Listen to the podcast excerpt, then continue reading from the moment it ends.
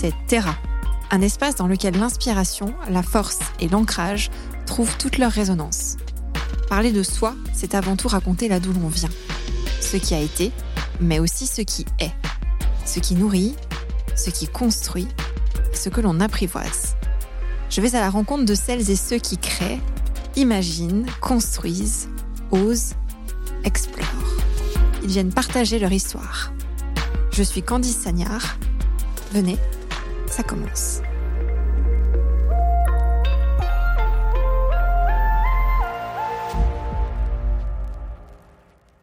Bonjour à tous, bienvenue dans Terra. Je suis ravie de vous accueillir pour un nouvel épisode. Aujourd'hui, comme à notre habitude, euh, on voyage. Alors, je vais vous dire deux mots, vous allez me dire ce que ça évoque pour vous. Je vais vous parler de Drôme provençal. Hmm, alors, ce qui vous vient à l'esprit, c'est peut-être le sud, hein, la chaleur, peut-être aussi euh, l'huile d'olive, les oliviers. Et si on pousse un petit peu plus loin, peut-être aussi, vous avez des odeurs qui vous viennent, vous avez des souvenirs, et peut-être que vous allez penser à la lavande, au lavandin. Bah, ça tombe bien. Aujourd'hui, on va en parler. Notre invité nous accueille chez lui. On est à Nyons. On est dans sa distillerie qui s'appelle Bleu Provence. Il s'appelle Philippe Soguel. Il nous accueille. Bonjour Philippe. Bonjour Candice. Merci à toi de nous accueillir chez toi. Merci à vous de, de venir jusqu'à Nyons.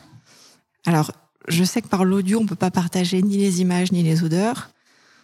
Ça sent très bon ici. C'est peut-être cliché, mais la lavande, ce qu'on ressent en premier, c'est surtout l'odeur qui est très identifiable, dont on se souvient souvent et qui, moi, pour moi, c'est lié à des souvenirs d'enfance, pour la plupart.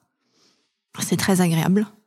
On va essayer de comprendre un petit peu ton parcours, comment tu en es arrivé là aussi, et euh, ce que tu as créé avec cette distillerie, qui n'est pas qu'une distillerie, qui a aussi plusieurs activités.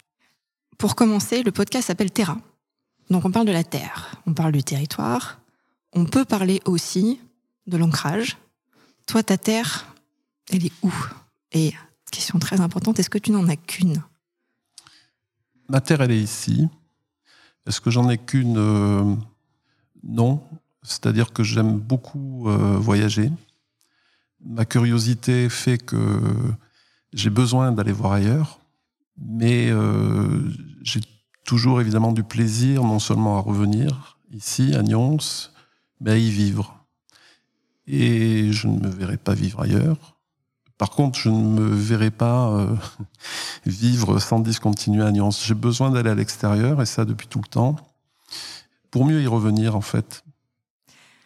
Ton enfance, si tu peux nous en parler, c'est euh, est-ce que la lavande ou le lavandin peut-être était déjà présent dans ton enfance? Oui, au départ, euh, j'ai grandi dans une cave coopérative, au milieu des, des odeurs de, du vin, de la vinification, avec euh, les odeurs euh, des tracteurs, les odeurs euh, donc de la transformation. Et je pense que ça, ça m'a profondément marqué. Et puis, pas loin de la cave coopérative, il y avait une distillerie où je suis allé assez jeune, je pense vers 4-5 ans. Et dans cette distillerie, le propriétaire stockait des huiles essentielles dans son sous-sol.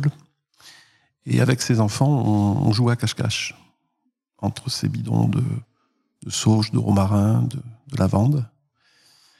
Et souvent, je dis aujourd'hui que la lavande, c'est mon doudou.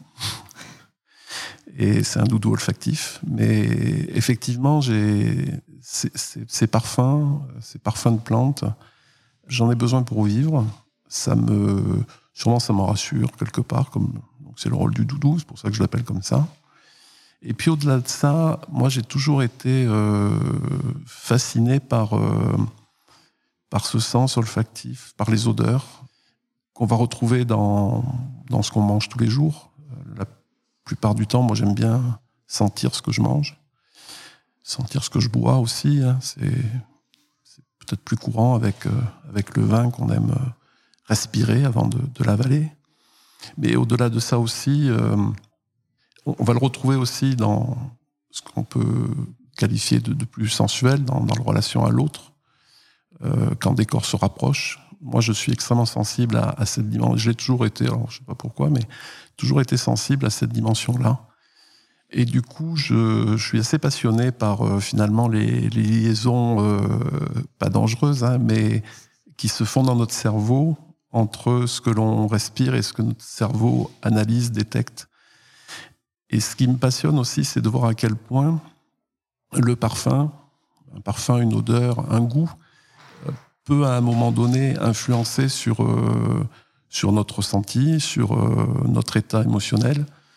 Je suis intimement persuadé du, lien extrêmement fort entre euh, ce sens olfactif et, notre émotionnel.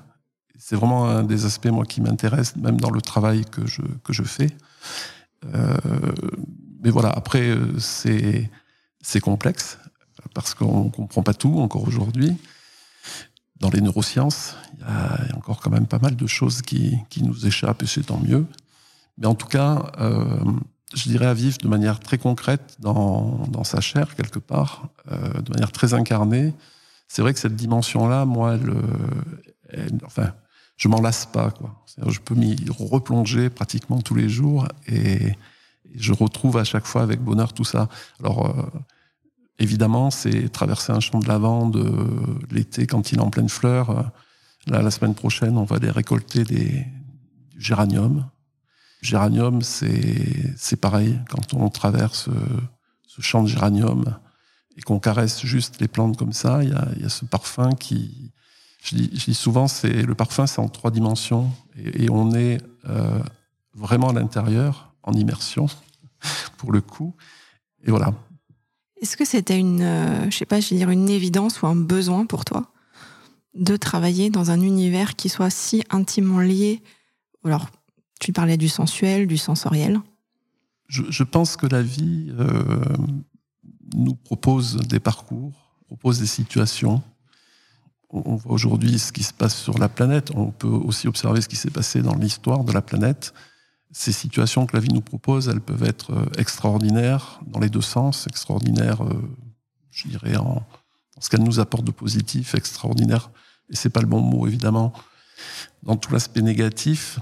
Je m'interroge souvent sur euh, les parcours humains, quand on voit dans des vies des accidents, des cassures, et qu'on comprend pas vraiment pourquoi en fait, je pense que, euh, sans tomber dans un aspect trop euh, peut-être ésotérique, mais je pense que sûrement, je, ne sais pas quoi. sur, ce plan-là, d'ailleurs, je, dis souvent que depuis que je suis petit, quand je regarde le ciel et les étoiles, quand je pense à l'infini, et c'est compliqué de penser à l'infini, je me dis tout le temps que c'est pas possible que tout ça soit là comme ça, posé, qu'il y a forcément, euh, alors je ne sais pas quoi derrière, à la limite je m'en fiche, c'est pas vraiment le problème, mais qu'il y, a, une, sûrement une construction derrière tout ça.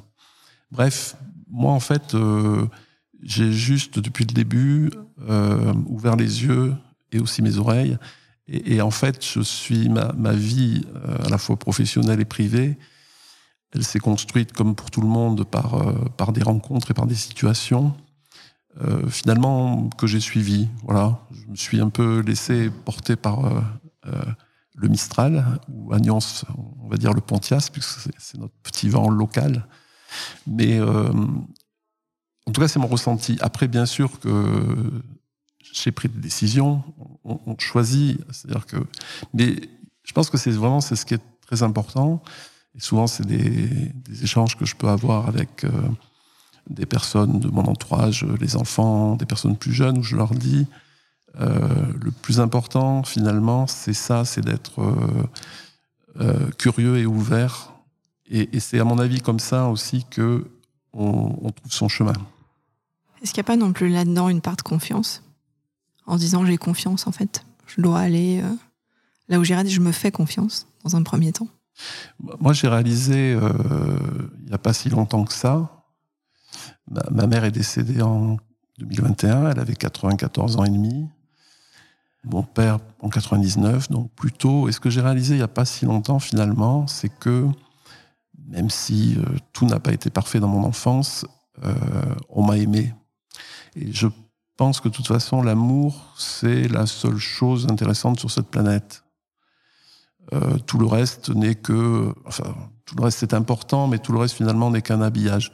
Et ça, effectivement, cette confiance que j'ai en moi et, que je, je n'expliquerai pas euh, de moi-même, si je peux dire ça comme ça, c'est vrai que j'ai réalisé que le fait d'avoir été aimé par ma sœur aussi d'ailleurs, parce que j'ai une sœur qui est un petit plus âgée que moi et donc j'ai un peu eu deux mamans quand j'étais petit, la chance.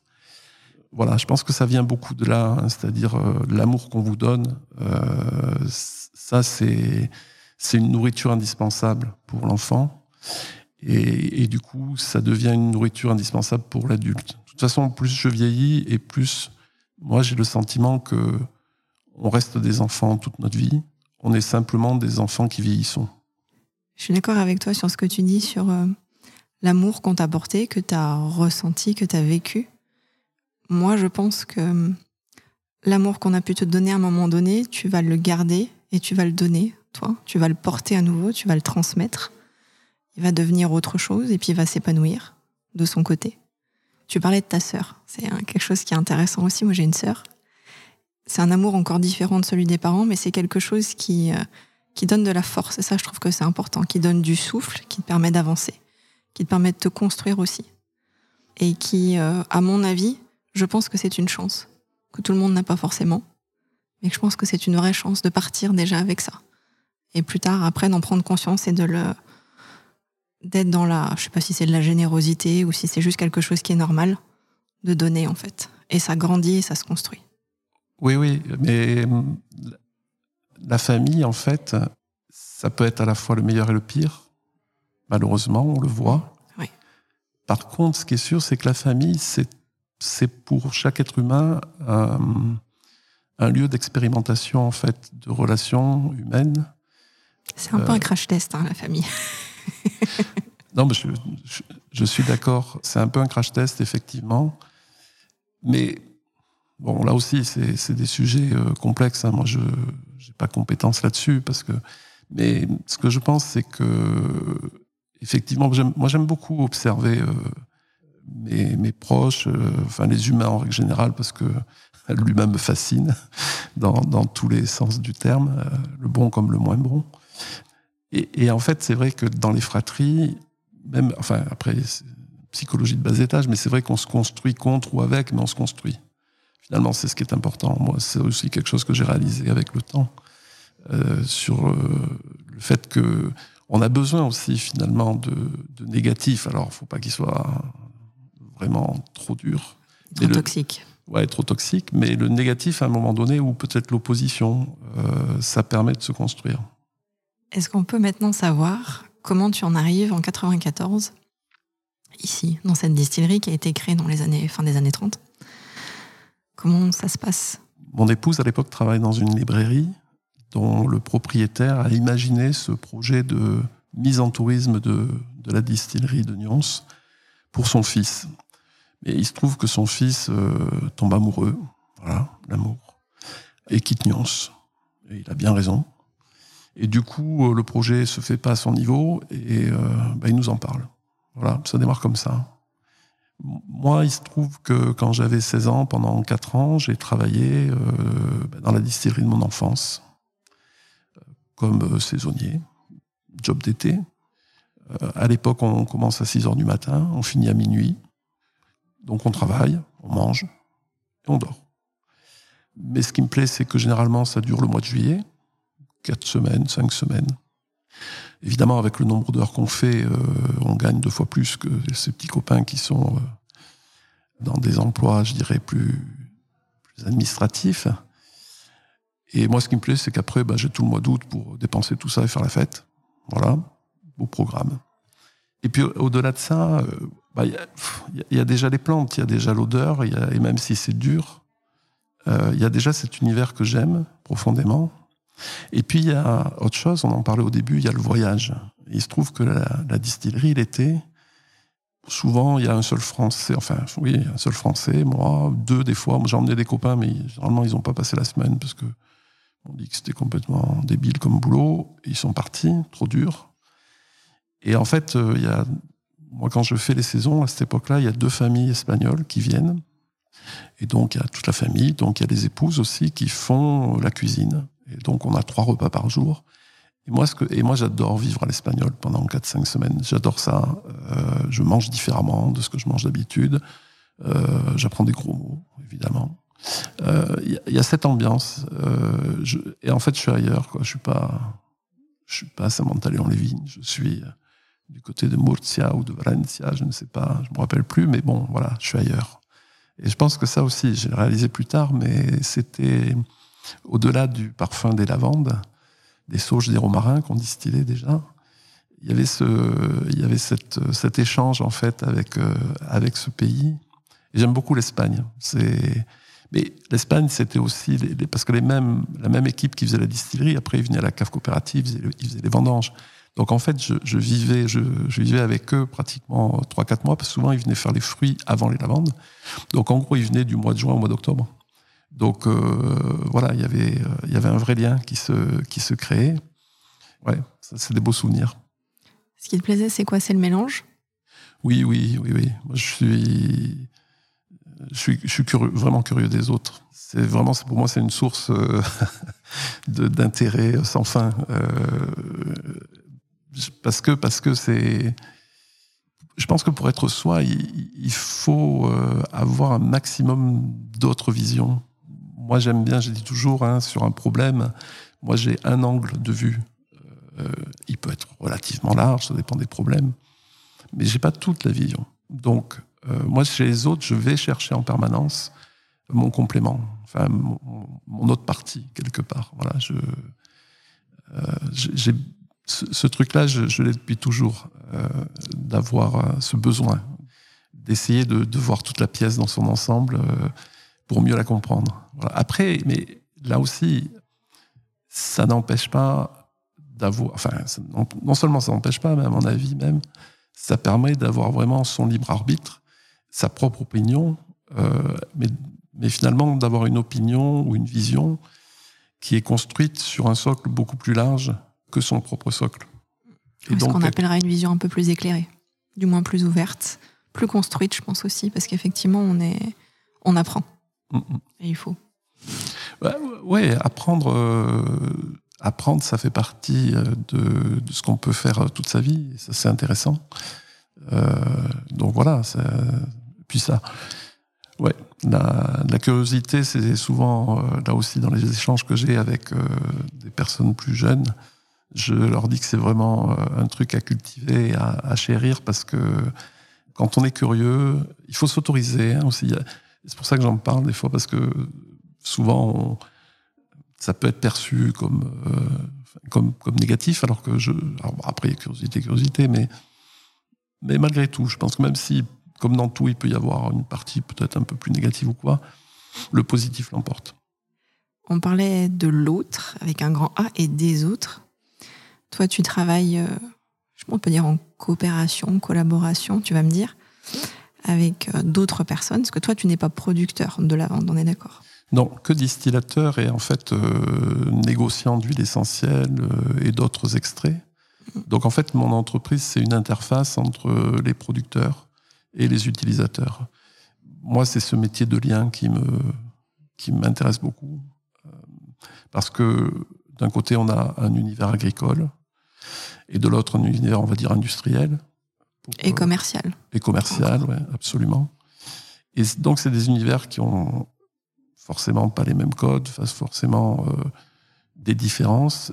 Et moi, ce qui me plaît beaucoup, c'est de les faire travailler ensemble et c'est de d'être cette courroie de transmission qui, qui rend les choses possibles. Voilà. Là aussi, euh, après tout le reste autour, euh, c'est de l'habillage, euh, parce que parce qu'on est dans un monde économique, parce qu'il faut arriver à à, à ce que l'entreprise euh, soit en positif et pas en négatif. Mais fondamentalement, euh, moi, l'intérêt est, et en fait, c'est le petit peu ce qu'on disait avant. Euh, il y a des producteurs que je connais maintenant bientôt depuis 30 ans, où donc j'ai connu le grand-père, le père, maintenant les fils, les filles, enfin bref. Ça, j'adore. J'adore parce que euh, on, on, voit justement la transmission, on voit la continuité du côté des clients, souvent, ce sont des rencontres. Euh, en fait, d'experts dans leur domaine. Moi, je travaille avec des, parfumeurs, des formulateurs, euh, des pharmaciens, des chimistes, des gens qui sont euh, qui ont une grande connaissance, qui ont beaucoup de compétences dans leur domaine d'activité. Et ça, que mon métier me permette de les côtoyer, voilà, là aussi, c'est une source déjà de plaisir, juste au départ, et puis d'un enrichissement humain qui est, enfin moi, voilà, je, suis souvent un petit peu, euh, comment dirais-je, je suis admiratif de ces gens et, c'est vrai que je, je me rends compte. Alors, le, mot la chance, il est toujours difficile à manipuler. J'ai la chance de, je ne sais pas si c'est de la chance. J'ai ce parcours, voilà, j'ai ce parcours qui me permet de croiser ces personnes-là, d'avoir avec eux une relation euh, euh, de proximité que j'apprécie beaucoup. Mais voilà, c'est des deux côtés, c'est-à-dire aussi bien côté producteur que côté euh, utilisateur, il y, a ce lien qui est, très fort, humain. Ça, c'est quelque chose qui t'a jamais tenté, travailler la terre? Si, oh, si, si, si. Prochaine vie, je suis paysan. Ok. On reviendra te voir, tu pourras nous en parler. oui, si, si, si. Moi, je. enfin, non, l'agriculture, c'est. Le, lien à la terre, c'est non, non, moi j'adore ça. Après, voilà, c'était pas ma vie, c'était pas ce coup-ci, c'était. Euh, bon, mais j'en suis extrêmement proche et, et je, je, fais ce que je peux pour, euh, pour défendre cette agriculture que j'aime. Alors, j'ai posé une question, tu vas me dire que j'enfonce des portes ouvertes, c'est peut-être vrai, mais là, ça va faire à peu près une trentaine d'années que tu es ici. Quels sont les grands changements que tu as vus? Il y a des changements techniques, technologiques, mais peut-être dans la façon dont tu travailles, toi. On s'est beaucoup professionnalisé, et ça c'est une bonne chose. On a beaucoup amélioré la façon dont on travaille, euh, la qualité, même si c'est un mot aussi un peu calvaudé, mais la qualité de tout ce qu'on fait, la traçabilité. Euh, on a aussi, euh, moi je, suis très investi depuis une vingtaine d'années dans tout ce qui concerne les, les réglementations, souvent européennes, pour euh, les huiles essentielles ou pour les distilleries. Et le réglementaire, alors en, souriant, je dis souvent que j'en ai fait une passion parce que quand on doit cohabiter avec tous les jours, autant essayer de faire en sorte que ça se passe le mieux possible. Mais au-delà de, du sourire, en fait, je pense que le, le, réglementaire, alors c'est aussi ma façon un peu de toujours voir le verre à moitié plein ou à moitié vide. J'ai tendance toujours à le voir à moitié plein. Euh, le réglementaire, je considère que ça a aussi été une opportunité pour, euh, pour le, mon secteur d'activité, pour le secteur des huiles essentielles, d'améliorer ses connaissances d'un point de vue général. Alors, ouais, dans la contrainte, dans la douleur, je reconnais, avec plein de choses qui se sont, enfin, qui auraient pu se passer mieux. Enfin voilà, on peut toujours euh, refaire le match, comme disait l'autre. Mais globalement, au jour d'aujourd'hui, enfin, j'aime pas trop cette expression, mais juste au moment où on se parle, parce qu'on a aussi une situation qui évolue, je dirais, plus favorablement euh, dans la connaissance des huiles essentielles. Euh, voilà, j'aime bien citer cet exemple parce que d'une contrainte, euh, on, a fait quand même aussi un outil de, de, développement et de connaissance. Et moi, c'est vrai que le cadre réglementaire, je l'ai toujours vu comme ça, en disant, OK, ça nous apporte des contraintes, mais ça doit aussi nous, ça doit nous faire avancer. Ça peut pas être que contrainte. Voilà, c'est-à-dire qu'il faut aussi la contrepartie, et la contrepartie, c'est la connaissance. Là, tu as des labels actuellement et tu travailles sur d'autres labels. Je sais que tu en parlais un petit peu avant cet enregistrement.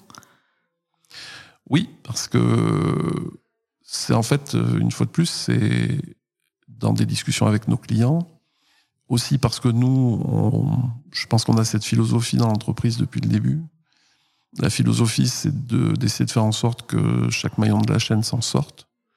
Alors bon, je suis pas trop inquiet pour euh, les maillons de la chaîne qui sont à l'aval de, mon secteur d'activité parce que ce sont des maillons qui, qui qui, je dirais, qui, qui arrivent bien évidemment à, à valoriser euh, tout ce qu'ils font. Mais c'est très bien parce que je, je dis aussi souvent que euh, c'est parce qu'on a des clients qui réussissent, on a la chance d'avoir euh, des grandes marques françaises dans nos clients qui réussissent, qui réussissent à l'export, qui réussissent à l'international, c'est aussi parce qu'il y a cette réussite que eux-mêmes peuvent, euh, je dirais, euh, accepter de la part des producteurs un certain nombre de contraintes qui, alors si, on parle des labels, c'est pas des contraintes, mais ça l'est quand même pour les producteurs parce que un label va demander un certain nombre de choses que si on le fait pas, on ne demande rien. Donc à partir du moment où on nous pose des questions, on nous, demande des comptes, il y, a, des labels même comme euh, le commerce équitable, ou quand j'en ai parlé euh, au début avec certains producteurs qui pour moi pouvaient être intéressés par, cette démarche, parce qu'on se connaît depuis longtemps, je me suis permis de, leur dire euh, de manière un peu triviale, je, vais rentrer dans ta salle de bain, quoi. Mais je vais frapper avant d'entrer, déjà. Et puis, je vais essayer de, de, le faire de la manière la moins intrusive. Mais quand vous travaillez sur du commerce équitable ou vous travaillez sur les coûts de revient des producteurs, c'est un peu comme si j'allais chez vous et que je vous demandais votre feuille d'impôt. Voilà.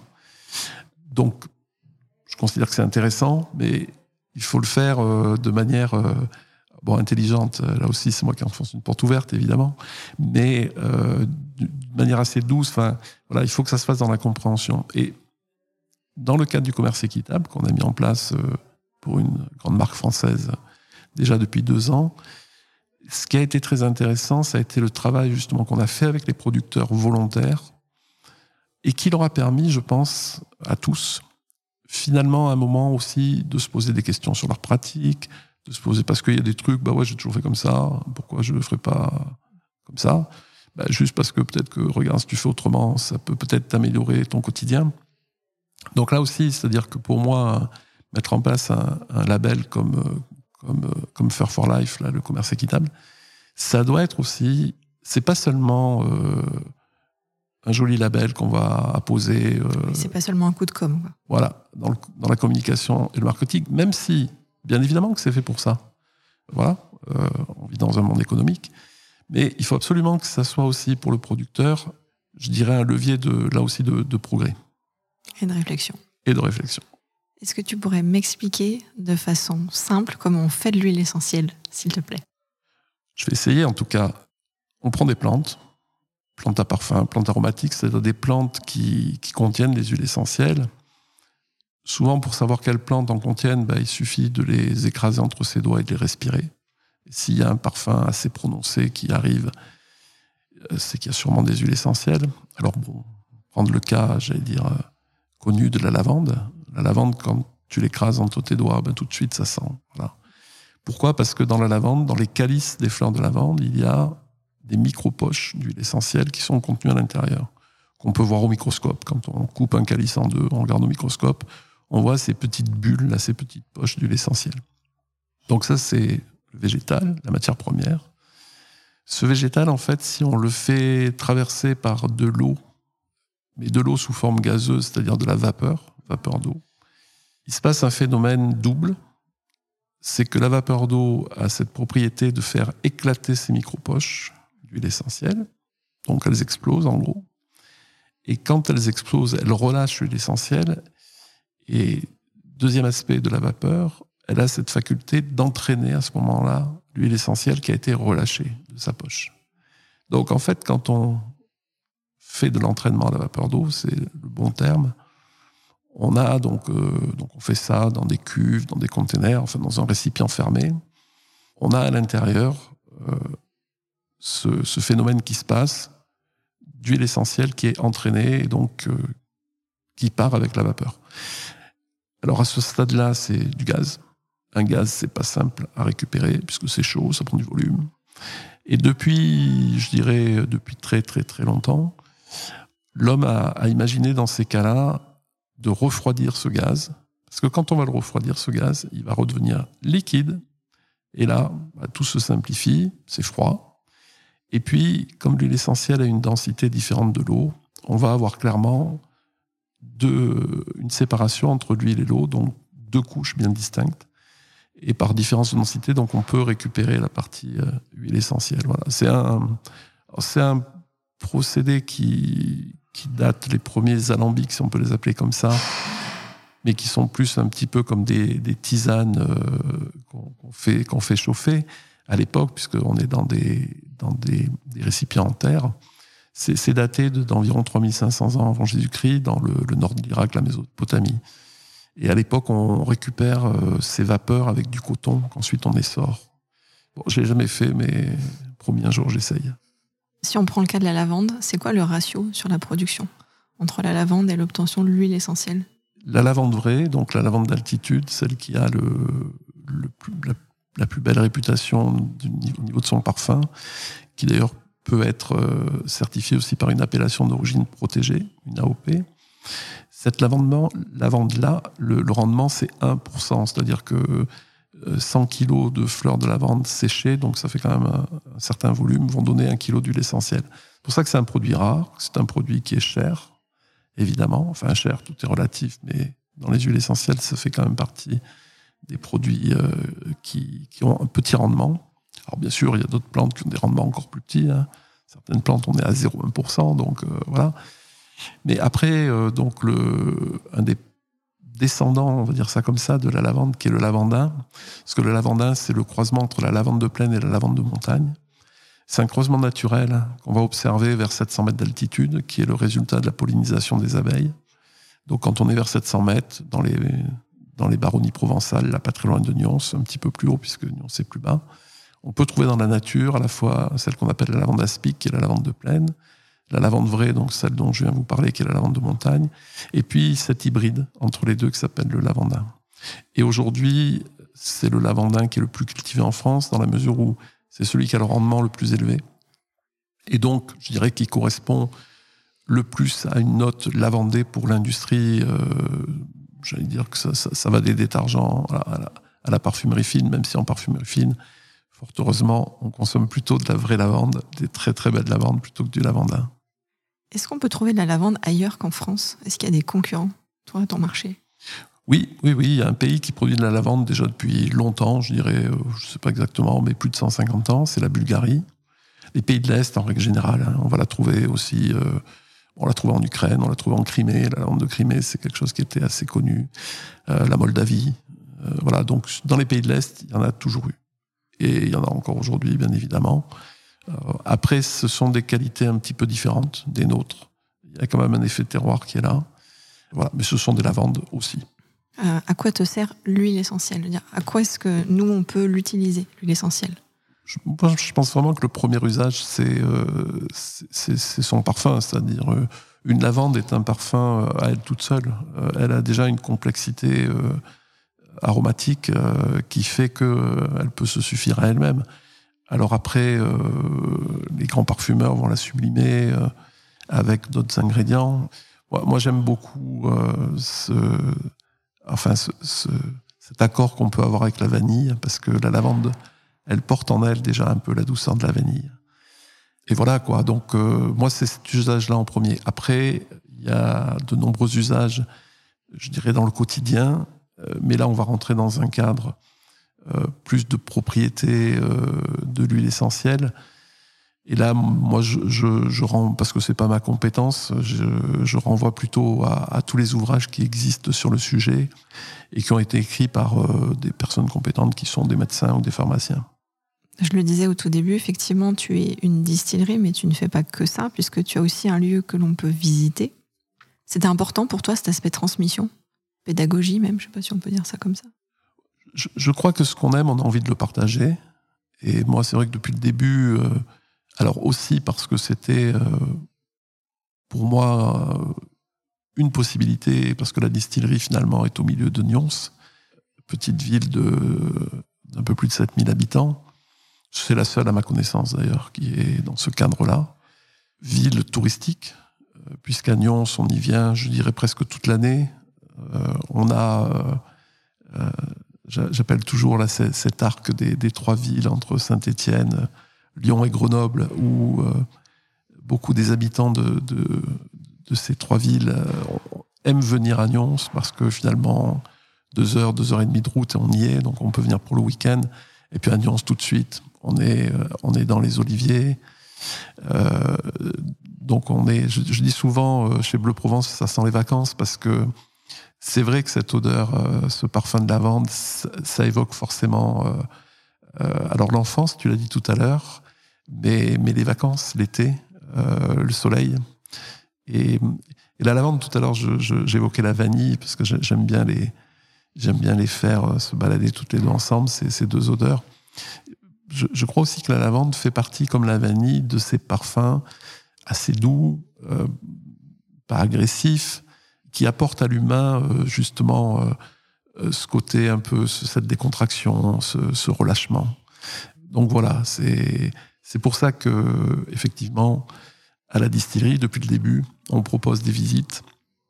On propose aussi des petits ateliers. On fait faire des savons aux enfants. On a lancé un, atelier cosmétique pour les plus grands cette année. Et des fuseaux de lavandin, j'ai vu ça aussi. Oui, l'atelier fusette aussi. Ouais. On essaye, alors c'est pas souvent, c'est pas si simple que ça, euh, mais on essaye au maximum de proposer des activités euh, sensorielles. C'est-à-dire où, effectivement euh, on va on va permettre à ceux qui viennent nous voir finalement de partager, je dirais ce, relâchement qu'on peut avoir avec avec cet univers lavandé les visiteurs qui viennent ici, c'est plutôt une clientèle qui est française ou francophone ou tu bénéficies aussi un petit peu du tourisme? Alors, beaucoup de Français quand même, et c'est bien normal. Après, euh, on, a des clients euh, fidèles euh, qu'on aime beaucoup, qui viennent. alors, je vais prendre par ordre de géographique, hein, c'est pas. Mais bien sûr, il y a, les Suisses hein, qui, qui, viennent beaucoup dans notre dans notre belle région. Les Italiens aussi, hein, qui traversent les Alpes, hein, puisqu'on parle de proximité, et, qui passent chez nous. Et avec les Italiens, quand même, on, partage beaucoup, à commencer par l'huile d'olive et les oliviers Agnons, bien évidemment. On a cette passion en commun. Et puis après, quand on remonte, ben forcément, les Allemands, les Belges, les Hollandais, voilà, ce sont vraiment aussi euh, euh, nos, visiteurs. Et euh, bon, les Belges, les Wallons francophones, évidemment, sont un peu ici chez eux. Quoi. C'est, c'est leur Provence, c'est leur Sud. Ils y sont fidèles et, on, on, aime bien les avoir. tu as aussi un site internet avec une boutique en ligne. Ça représente une part importante de ton activité Alors oui, parce que je dirais chaque, chaque, chaque euro euh, réalisé fait partie du chiffre d'affaires à la fin. Après, sur Internet, il y a une concurrence tellement monumentale sites qui vendent des huiles essentielles que nous, on a un petit site et c'est quand même pas simple de se frayer un chemin au milieu. Il y a des très grosses machines, très organisées. Euh, nous, on n'a pas de webmaster. Enfin, on, a, on a une personne évidemment euh, qui s'occupe de la technique de notre site, mais je veux dire, on n'est pas des, on n'est pas des pros de la vente. Pas des e-commerçants par essence. Exactement. Qu'est-ce qui aujourd'hui représente la plus grosse partie de ton chiffre d'affaires?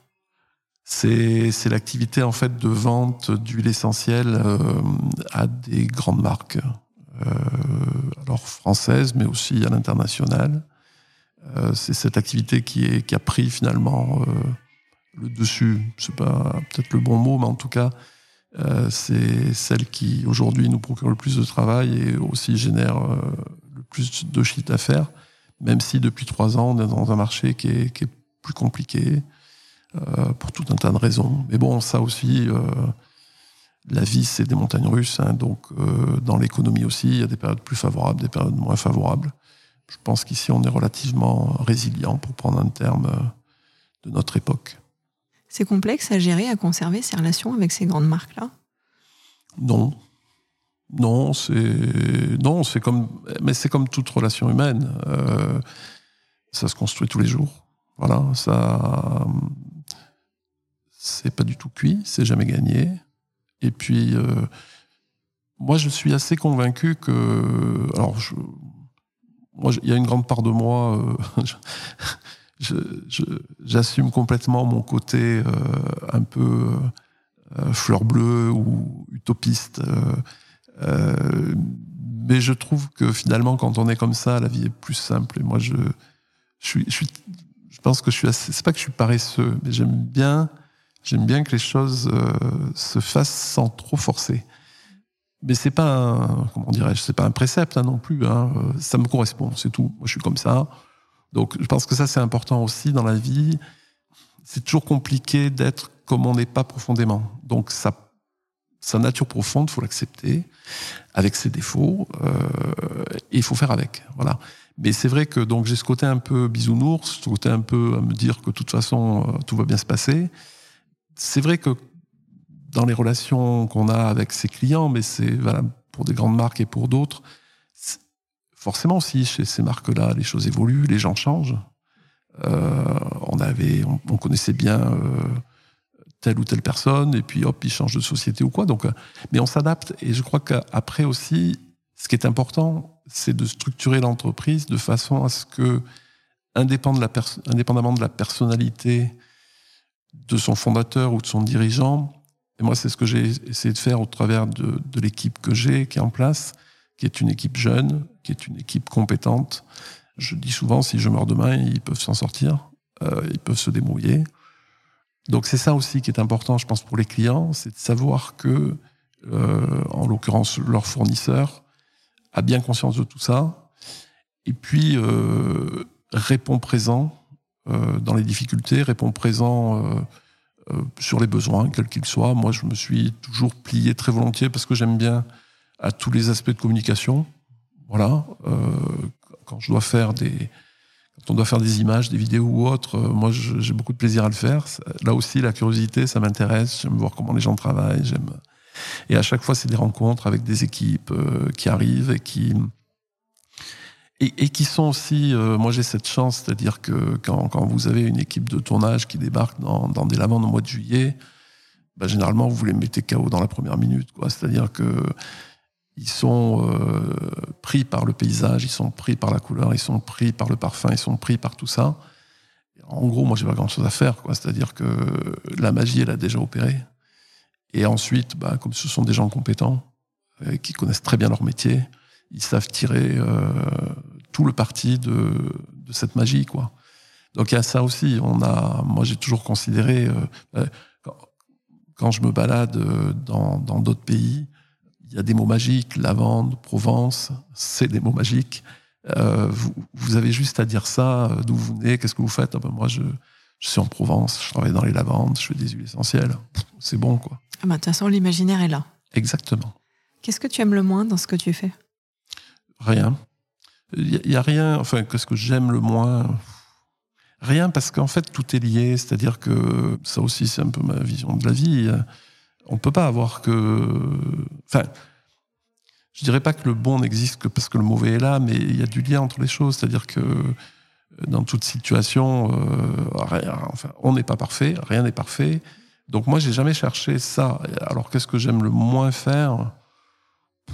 Je sais pas. Euh, là aussi, à partir du moment où moi, quand on est euh, patron d'une petite entreprise, en fait, on la voit sous toutes les coutures et on en connaît euh, tous les recoins et tous les compartiments du jeu. Moi, il y a 25 ans, au bout de quelques années où j'étais, parce qu'avant j'étais salarié, été salarié pendant 16 ans, puis j'ai repris la distillerie, donc là je me suis retrouvé à mon compte, comme on dit peut-être même pas cinq ans après l'avoir, peut-être deux, trois ans après avoir démarré, j'ai fait une formation avec ma chambre de commerce en comptabilité parce que je voulais comprendre euh, un bilan, un compte de résultat. Alors, je ne suis pas du tout expert comptable, je ne suis pas du tout comptable, mais c'est un peu comme l'anglais. J'ai appris à parler la langue comptable pour comprendre mes chiffres ou au moins pour pouvoir poser des questions quand je comprends pas. Donc, euh, même cette partie-là, elle m'a intéressé. Bon, c'est pas forcément la partie euh, la, plus évidemment que je préfère être euh, dans les lavandes ou enfin dans, dans tout le côté euh, sensoriel, bah, évidemment. Mais mais même ma compta, je l'aime bien. Elle m'intéresse. On pourrait arguer sur le fait que les chiffres ont peut-être un côté très sensoriel que certains voient et peut-être que nous non. Qui sait? Je pense, moi j'avais une, une, maman qui était très très matheuse, très mathématicienne et qui adorait les chiffres et qui jouait avec et, euh, et qui les aimait profondément, c'est sûr. Alors, tu as un peu répondu à cette question dans la question précédente, mais est-ce qu'il y a quelque chose que tu aimes particulièrement dans ce que tu fais? Ou est-ce que c'est aussi tout, en fait? Tout cet environnement, tout cet écosystème? Oui, c'est le. En fait, il y a, y a... tous les jours quand je me lève, je je suis assez content de la vie que j'ai, mais pas content. Bah, je suis pas content de moi. Hein, c'est pas ça. C'est pas l'autosatisfaction. Euh. C'est pas de l'ego.